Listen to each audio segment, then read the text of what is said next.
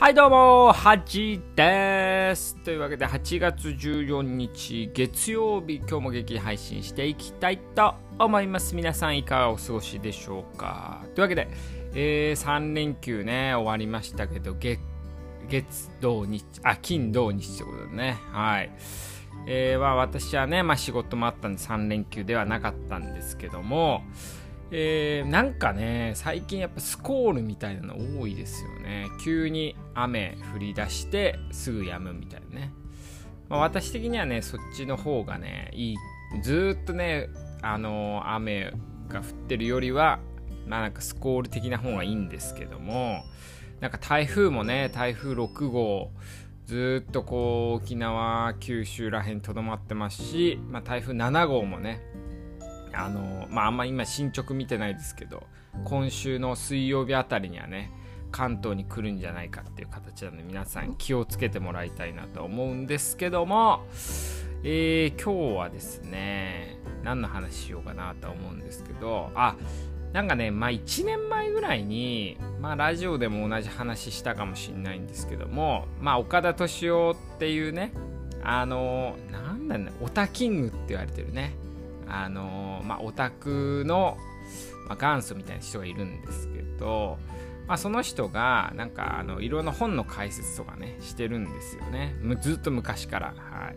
そこね AI についてのねあの話してるのを、まあ、1年ぶりぐらいにまた再度ね、まあ、4 5 0分ぐらいの動画なんですけど聞いたんですけどやっぱ面白いなっていうことでまた紹介した。みんな忘れてるかなとは思うんでね。うん。なんかこのその本自体はね AI のまあ限界とかねあまあ、シンギュラリティっつってまあこの AI 機械が人間の頭脳をねこう超えるみたいなね。まあそういうのはまあ現れないよみたいな話をねあの書いてる本で、まあ、賛否ある本なんですけども、まあ、その中でね、まあ、その内容はいいとして、まあ、いろんな物語が出てくるんでねそれは結構なんか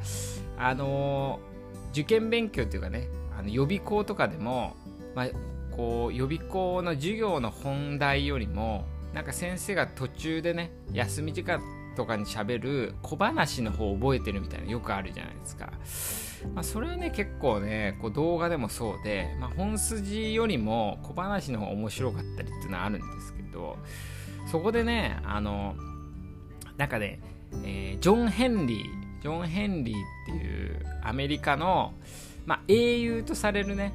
まあ、本当にいたかわかんないですよ。いたかわかんないですけど、銅像とかにもジョン・ヘンリーって人がいて、まあ、あの産業革命時代に、えっと、まあ、機関車のね、まあ、こう、多分レールみたいなのを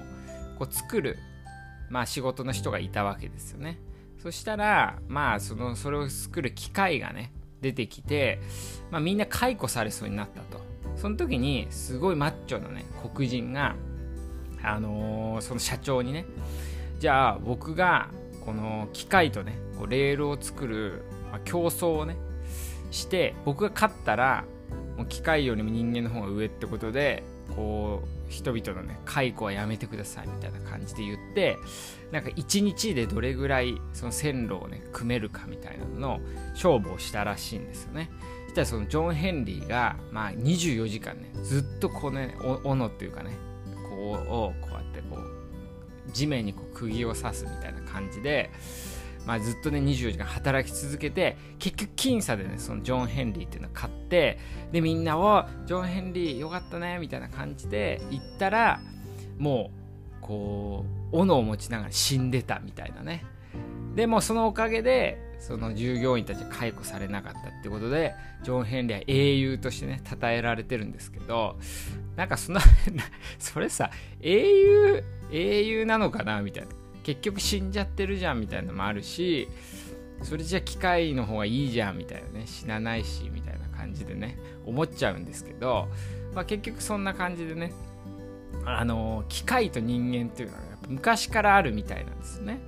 であのスーパーマンね、まあ、アメリカアメコミのヒーローって言ったらスーパーマンだと思うんですけどスーパーマンの初期って確かにそのなんだろうな。新幹線とか鉄道を手で止めるとか車を手で持ち上げるとか結構ね対機械こう機械よりもすごいことができるみたいなのをアピールすることが多いんですよ。うん、だからやっぱこう昔からねやっぱこう機械への恐怖というかね、うん、っていうのはね産業革命の頃からあったっていう感じですよね。うん、だから今もなんか AI に仕事奪われるとかあるんですけどもやっぱそれもね一種のこう恐怖みたいな対機械みたいなねあ感じの構図っていうのはやっぱ昔からあるんだなと思いますよね。で僕はね最もねこの AI の話で好きなのがあのラジオでももちろんまあまあ昔の遡る場あると思うんですけど皆さん覚えてますけどザ・タークってね。タークってトルコ人って意味なんですけどザ・ターク、うん、名前もいいですよね。ザ・タークっていうあの、まあチェス盤がねあってそのチェスををこう操るね人形というかねあの機械みたいなののこうセットをねザ・タークっていうんですけどそれがねどんどんねすごいこう強い人チェスが強い人たちがどんどん倒してったわけですよ。こ一応ね自動でチェスを打つっていう触れ込みなんですけどね、うん、で、まあ、ナポレオンとかにもねこうまあその話を聞きつけてナポレオンもチェス好きだったんですやったんですけども惨敗してみたいなね。でその中でナポレオンはね3回ぐらいズルをしたみたいなね逸話もあるんですけど。であとはねあのアメリカのねその時の、ね、大統領とかも見に来たりしてなんかこれこの機械どうなってんだって言ったけど結局ね仕組みはすごい複雑で分かんなかったって感じなんですけどで結局はねその機械とかじゃなくてそのついてるねチェス盤の下にこうチェスのねプロがいて、まあ、その機械にこう指示を指示を出してっていうかね機械を動かして結局チェスをしてたっていうこのまあ結局簡単なね小細工だったんですけど全くねバレなかったらしいんですよね。うん、それはねその機械時代ザ・タークっていうんですけどでこれなんでバレなかったのかっていうバレない本質なんですけどやっぱねその時もやっぱこの機械の進歩っていうのはすごい時期でみんなあ確かにこの機械今のねこういう開発の能力だったら人間にね機械がまあチェスで勝つのはありえるかもって多分ほぼ全員が思ってたわけですよね。うん、だからそのこうこうみんながそう思ってる中でそういうものが出てることで、まあ、ちょっと疑わしさはあるんですけども確かにありえるなみたいなね感じで信じちゃってたっていうのが、まあ、一番でかかった。だからね全然バレなかったんですよね、うん、だから今もねよく、まあ、この、まあ、コロナ禍でね結構仮想通貨詐欺とかあの AI の詐欺とか増えてるんですけどこれもねみんなが確かにありえるかもみたいな、ま、例えば自動 FX とかも、まあ、確かに今の時代だったら自動でね FX で儲けさせるとかは全然ありえるかもみたいな感じでね。こう時代の進歩を、まあ、深く知らずにまあ確かにありえるなっていう思わせるっていうのはね結構詐欺の根本なんですよね。うん。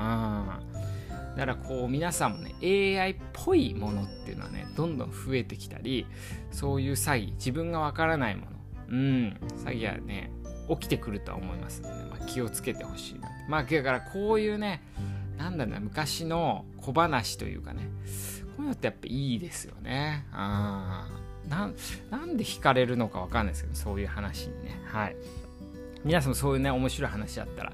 ぜひ聞かせてもらえたらなと思うんです。今日はねちょっと AI AI の